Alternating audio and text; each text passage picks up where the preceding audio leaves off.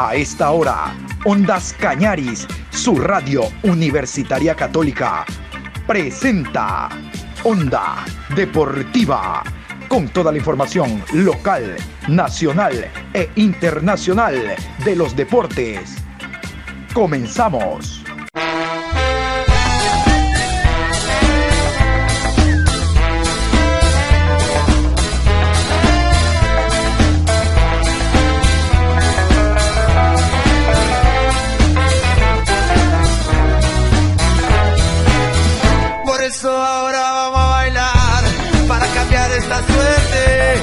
Sabemos gambetear para ausentar la muerte. Vamos a bailar para cambiar esta suerte. Si sabemos gambetear para ausentar la muerte. Hola, buenas tardes Juan Pablo, ¿cómo está usted? Qué gusto saludarlo. Estamos aquí para generar información deportiva. Hoy, miércoles 21 de abril, programa 718. Como indicábamos en la mañana, hablamos de Copa Libertadores Barcelona, Copa Suramericana Aucas. Hoy vamos a hablar íntegramente porque hoy juegan dos equipos ecuatorianos. Hoy dos equipos ecuatorianos juegan Copa Libertadores de América.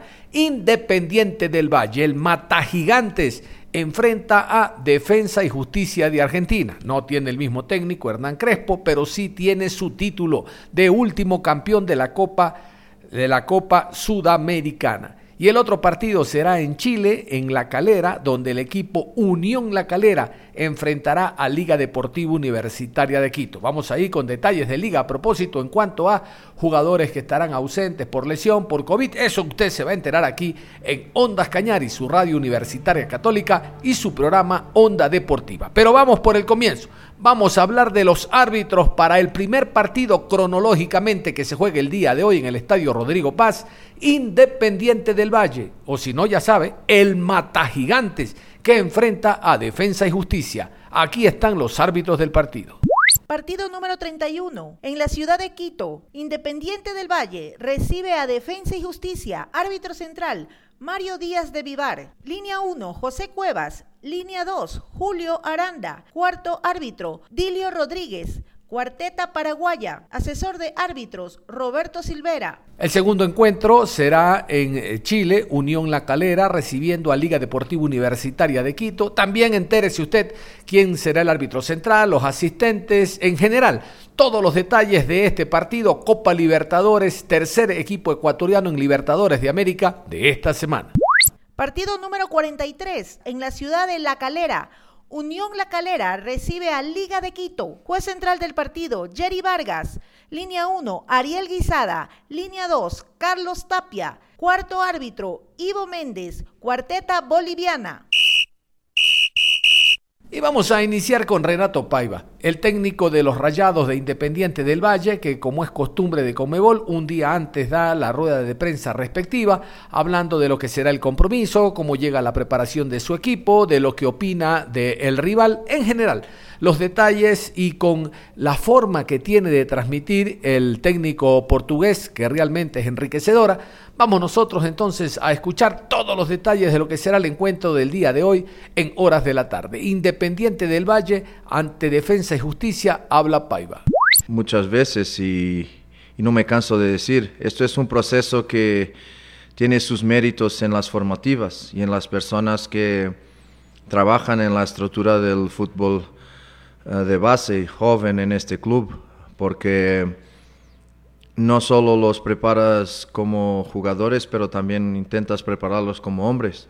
Y por eso hay una estructura desde técnicos, directores, psicólogos, médicos, mucha gente que acompaña toda la trayectoria de estos jóvenes ah, desde su inicio hasta que llegan aquí.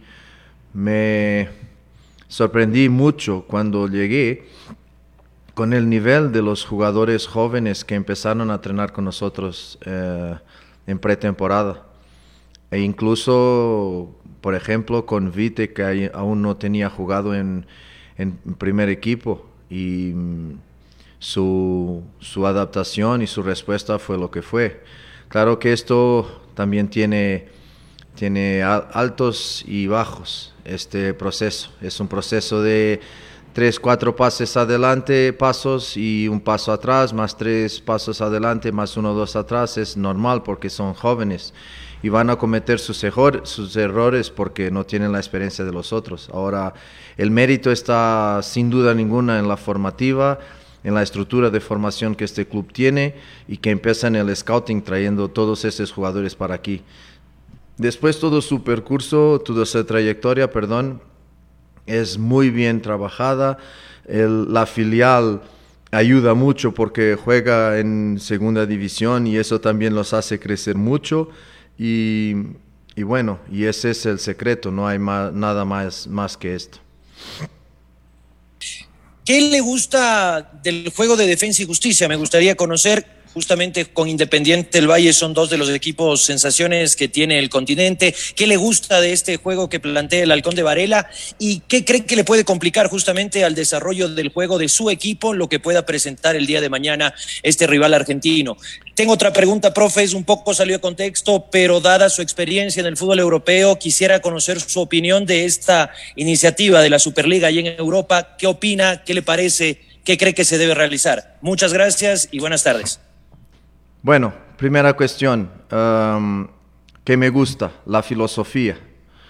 Uh, yo en eso soy muy coherente. Cuando alguien tiene una filosofía, una metodología, un método que lo respecta, pues uh, me encantan estos proyectos. Y el proyecto de Defensa y Justicia es un proyecto muy bonito también. Y juega como juega, no negocia uh, y no deja de jugar, no sabe lo que hace con el balón, está muy bien trabajada primero por Crespo y ahora por Bencasese y, y se nota que llegas, pero que hay como independiente, hay una estructura, hay una filosofía, tú te acoplas y, añades tú también tú, un poco de ti y de tus ideas al proyecto. me encantan porque intentan jugar y por eso yo dice cuando miré el grupo, que me encantaría ser parte de este grupo porque son equipos que van a querer jugar. Palmeras igual, conozco muy bien a Abel, su mentalidad igual.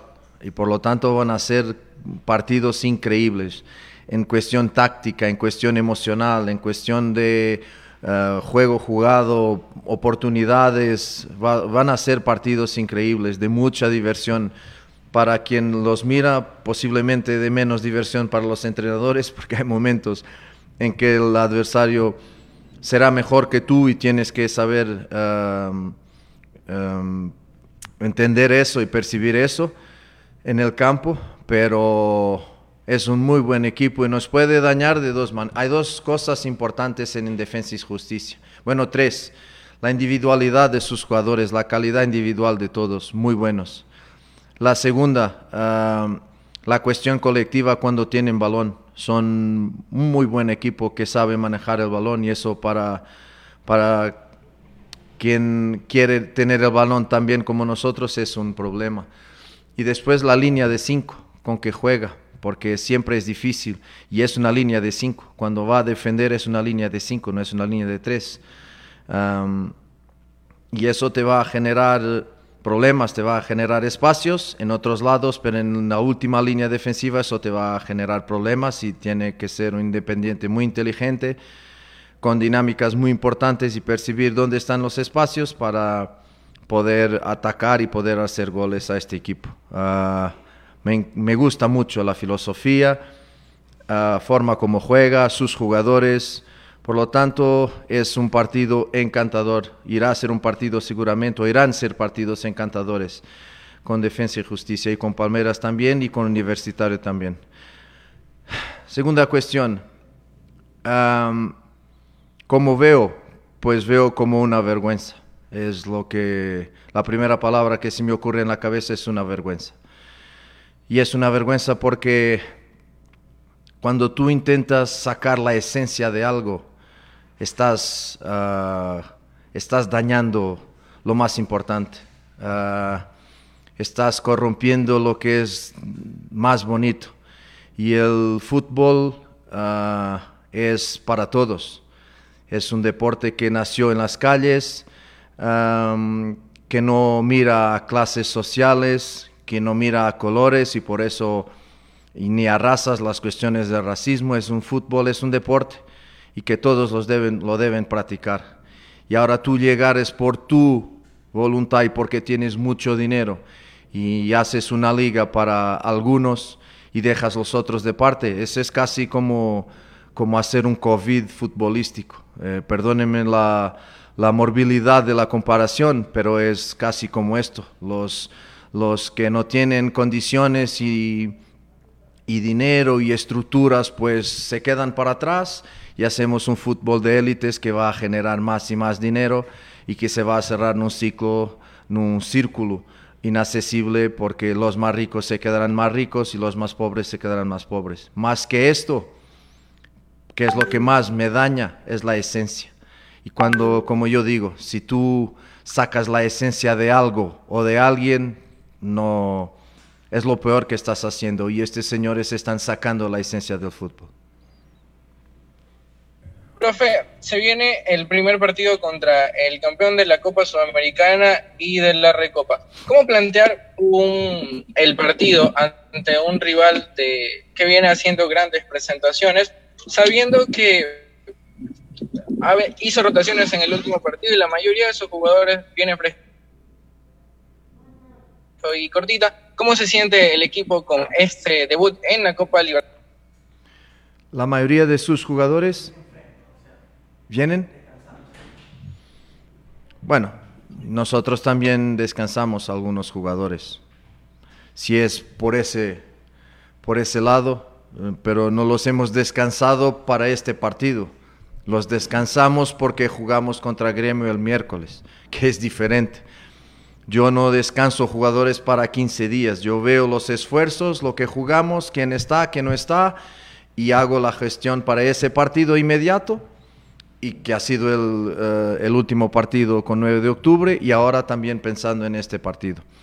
Um, ¿Cómo plantear? ¿Cómo planteamos todos? Todos, con un gran respeto por el adversario identificando lo, más posible sus partes, sus puntos fuertes, sus puntos más flacos, más débiles, y a partir de ahí, con nuestro fútbol, con nuestra idea, con nuestra metodología, con nuestra filosofía, intentar jugar por ahí, ah, intentar jugar lo que nosotros queremos jugar, porque yo siempre digo intentar, porque a veces las personas ah, se quedan dañadas o porque Independiente no juega los, 90 minutos. Yo escuché ah, mucho comentario de que con Gremio la primera parte fue, fue muy mala de Independiente, no fue muy mala, fue mala, pero fue mala naturalmente por mérito de Gremio.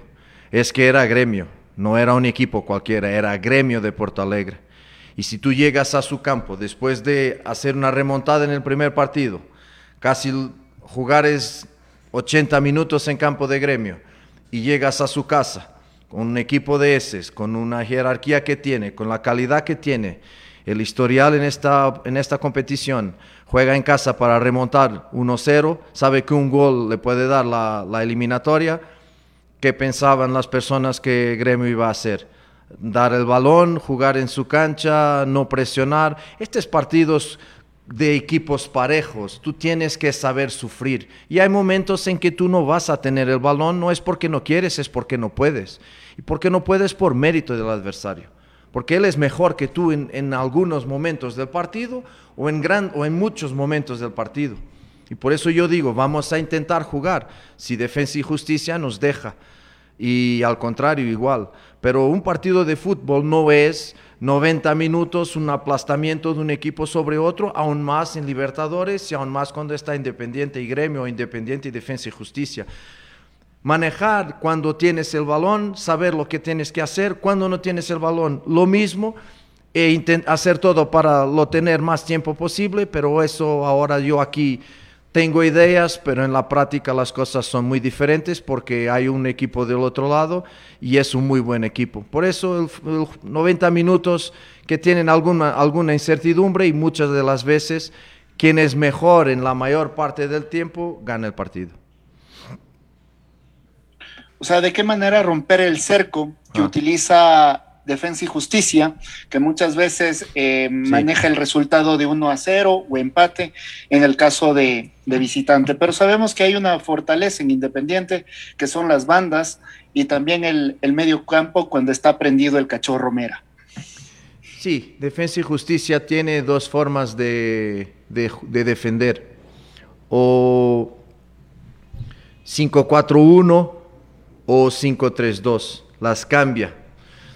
Y nosotros estamos preparados para las dos. E intentar uh, desequilibrar una u otra de una manera o de otra.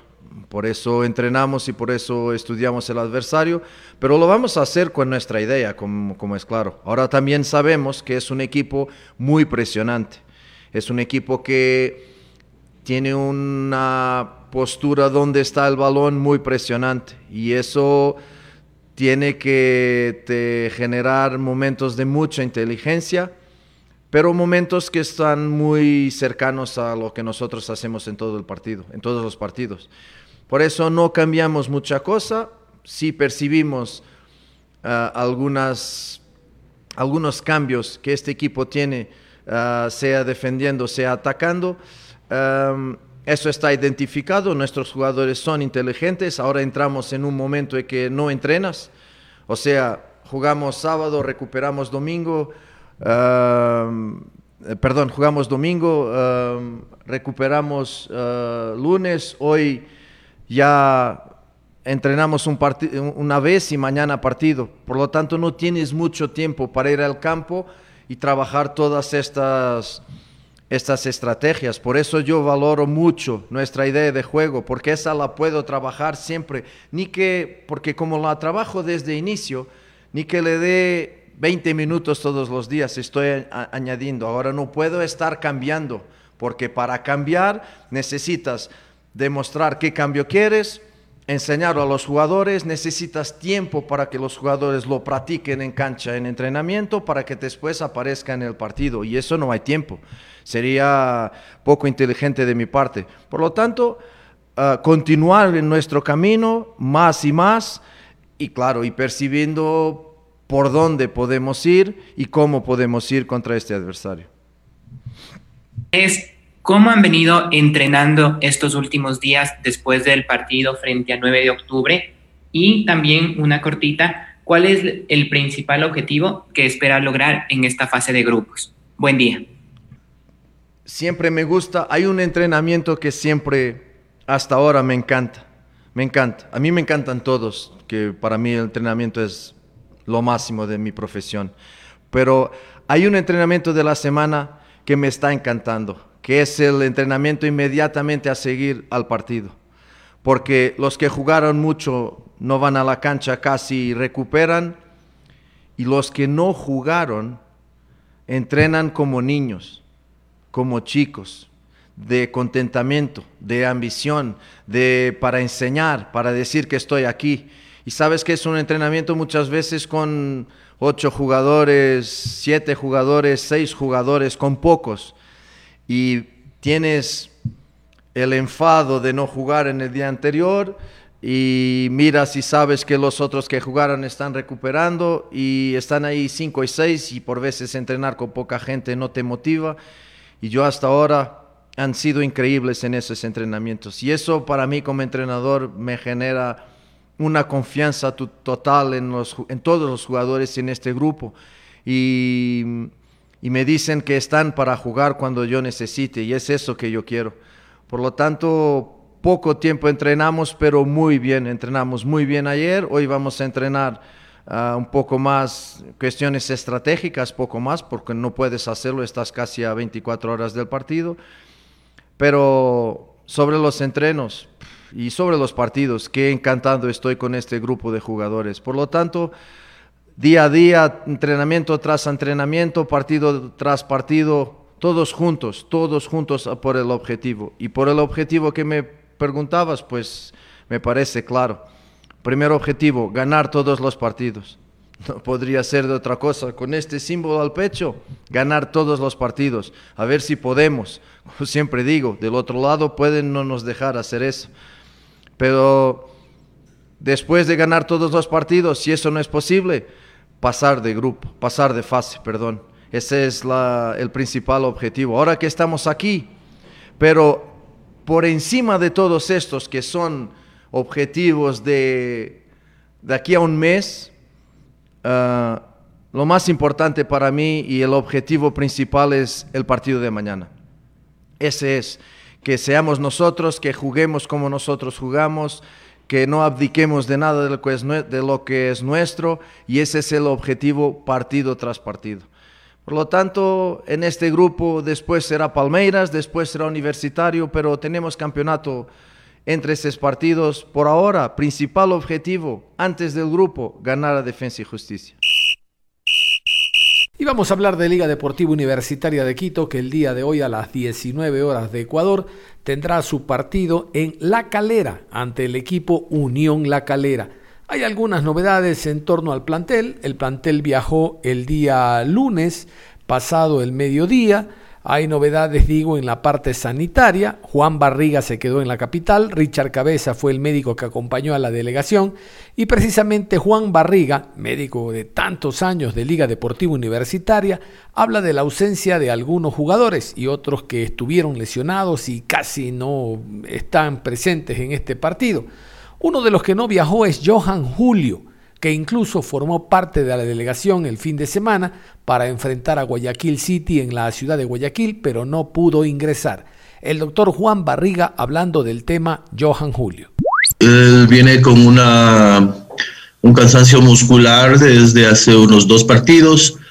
Ha venido jugando así. Eh, el último partido que jugó eh, salió con una pequeña, con una pequeña molestia. Eh, nosotros decidimos hacerle un examen. Este examen eh, fue una resonancia magnética, que es, un, es de mayor especificidad, porque a veces inclusive los ecos no detectan pequeñas lesiones y tiene una contractura ocular, un edema alrededor de su músculo bíceps y ese fue el motivo que nosotros habríamos hablado con él y sugerimos a, a Pablo que no lo incluya dentro de la lista y tenga una recuperación, porque este tipo de lesiones podrían llegar a complicarse. Eh, la política de Pablo y de algunos entrenadores es, nosotros le sugerimos que no juegue, de hecho no jugó, no, los llevó a la banca, si alguien va a la banca es probablemente es porque va a jugar, más de un entrenador, eh, cuando hemos conversado sobre ese tema, lo manejan de una forma de presión ante el que está jugando, pero eh, la sugerencia del cuerpo médico y en coordinación con el jugador y con Pablo fue que no debe jugar. De hecho, no jugó y, la sugerencia es que se quede para hacer un programa de rehabilitación. Bueno, no nos olvidemos que a veces... Eh, hay lesiones que permiten jugar. Eh, nosotros tenemos que hacer valoraciones en cuanto a lesiones musculares y yo podría decir con, con mucha seguridad que lesiones del recto anterior del muslo permiten jugar, lesiones del aductor menos, lesiones de los isquiotibiales jamás, igual que las lesiones de, del, del caso que él tiene, por ejemplo, él tiene una lesión del bíceps femoral. Este tipo de lesiones con pequeñas contracturas permiten jugar. Una cosa es, eh, es estar en la cancha y alinear y otra cosa es jugar. Entonces, eh, consideramos, porque para eso estamos, sugerir al cuerpo técnico que hay lesiones que pueden llegar a complicarse y que hay lesiones que sí permiten jugar, O sea, una lesión del recto anterior, el jugador termina sin ninguna sin, incapacitarlo y sigue jugando, pero otras lesiones como la, el isquiotibial no le dejan ni pararse. Pero las lesiones musculares no tienen nada que ver con el principio del campeonato o, o a mediados del campeonato o a final del campeonato. Una lesión muscular se puede dar en la pretemporada, así que no tiene... Eh, uno, uno puede juzgar y decir que una lesión muscular... estas lesiones musculares, además, que es muy importante decirlo, eh, este famoso COVID complica las lesiones musculares. Y no nos olvidemos que tenemos algunos jugadores, varios jugadores que vienen, que nos han dado positivo con sintomatología y nos cuesta trabajo recuperarlos por el COVID. O sea, no, no hay que dejarlo tampoco a un lado y hay que tomarlo mucho en cuenta. Otro de los jugadores que estaba eh, golpeado es Juan Cruz Caprov.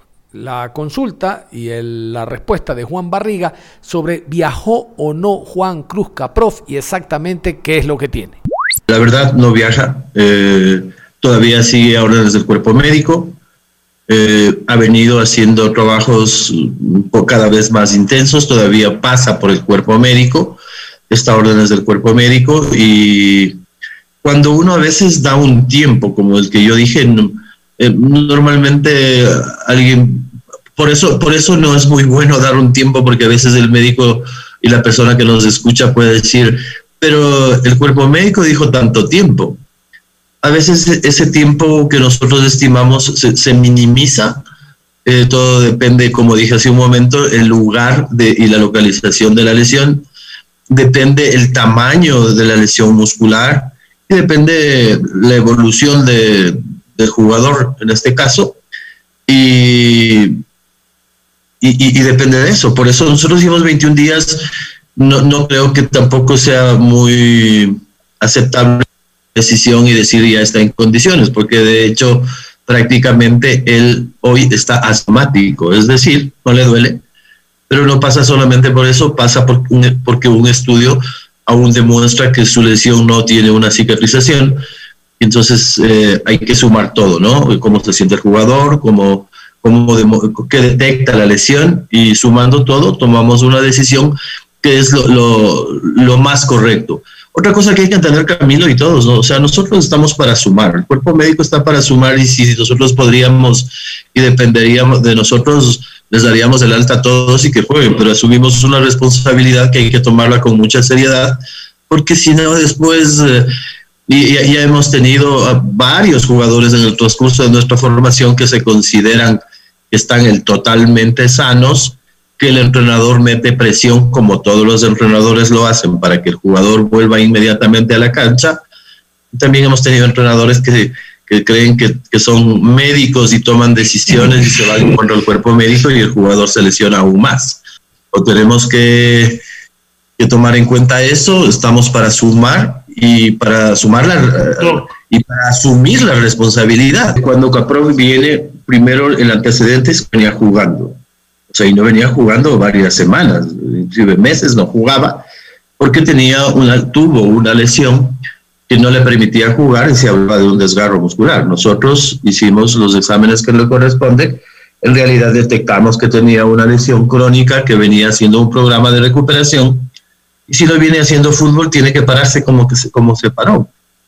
A veces también hay que entender, a ver, cuando uno tiene una lesión muscular, como en el caso de él y como el caso de varias personas, y que el caso de Villarroel, si, si lo quiere topar, después eh, se lesiona, tiene un desgarro muscular. Eh, todos los jugadores o todas las personas que vienen de un desgarro muscular, nosotros le damos el alta a la parte médica. No significa que tiene que ir a jugar. O sea, damos el alta la parte médica, este es un equipo de trabajo, pasa automáticamente al preparador físico y hay que entender que las lesiones musculares, eh, cuando uno empieza a hacer actividad, probablemente no le moleste. Cuando se incrementa este tipo de actividad, empieza a molestar. Ninguna lesión muscular hace, primero que el músculo cuando se lesiona jamás vuelve a la normalidad. Se hace una fibrosis, una cicatriz, una costra en el sitio de la lesión y cuando vuelve a hacer actividad, esta se distiende. Y más de una vez el jugador piensa que se volvió a lesionar. Entonces tenemos que trabajar no solamente en la parte hay que trabajar en la parte psicológica, hay que hacerle entender al jugador que tiene una lesión y cuando se incorpore nuevamente a jugar, le va a molestar hasta que esto se va asimilando. Ese es el caso de, de Caprov, eh, como le dije, como mencioné hace un momento, prácticamente está asintomático. Esto significaría que podría jugar, pero creo que sería muy irresponsable de nuestra parte y de, y de la parte del equipo tomar una decisión y hacerlo participar, porque después van a decir, se volvió a lesionar, que es lo que está pasando a veces. Y el tema Diam Gavarini es uno de los que decía que estuvo a punto de no viajar por el tema lesión. Recordarán que en el partido ante Guayaquil City el jugador salió a cortar un esférico aéreo, incluso cayó algo mal, hubo un choque con eh, Marcos Caicedo. Eh, se dijo inicialmente que había eh, quedado groggy, que había quedado ausente de sus sentidos por unos 4 o 5 minutos. Bueno, lo cierto es que el médico nos cuenta en realidad qué fue lo que ocurrió y si perdió la noción del tiempo el jugador que viajó a Chile. Él sale a prácticamente tenía la idea de salir a pelear una, una bola que ya había sido dado por el señor árbitro y en línea un offside. De hecho, sale desprotegido. Esa no, eh, eh, eso es eh, muy usual. El arquero jamás sale desprotegido, él sale desprotegido porque asume que el delantero se dio cuenta del offside. como no sucede así, recibe un rodillazo en la parrilla costal del lado derecho, causándole una eh, pérdida de respiración espontánea y se desmaya. Este desmayo se acerca el árbitro, lo mira y minimiza, no minimiza, sino que no entiende la gestión que hace Gabriel. Adrián hace una gestión que no puede respirar, asume que, no sé, que asume, se regresa, después los jugadores de los, del otro equipo se acercan y en realidad ven que no puede respirar y prácticamente se desmaya, en la que tiene que entrar el cuerpo médico, lo hace el cuerpo médico del otro equipo que estaba más cerca, viendo la reacción de los jugadores del otro equipo, ingresa inmediatamente a nuestro cuerpo médico, eh, valoran eh, el, tipo de lesión y la gravedad de la lesión y se, se pide un cambio se lo valora en el camerino, se toma la decisión de hacer una tomografía, porque a veces estas lesiones producen fracturas costales que causan paros respiratorios o desmayos, y el examen es totalmente normal. Ayer en la noche que conversamos con Adrián eh, y después de hacer el seguimiento de la lesión, está prácticamente sin ningún tipo de molestia, eh, una, bueno, una pequeña molestia diría yo, y puede jugar sin, sin problema y lo va a hacer, si es que lo requieren, desde luego.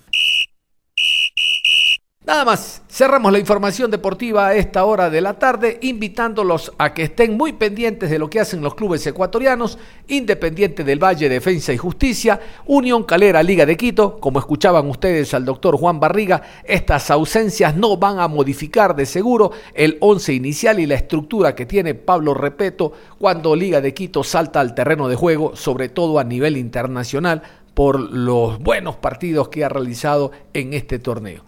Un abrazo, nos reencontramos ustedes y nosotros en cualquier momento.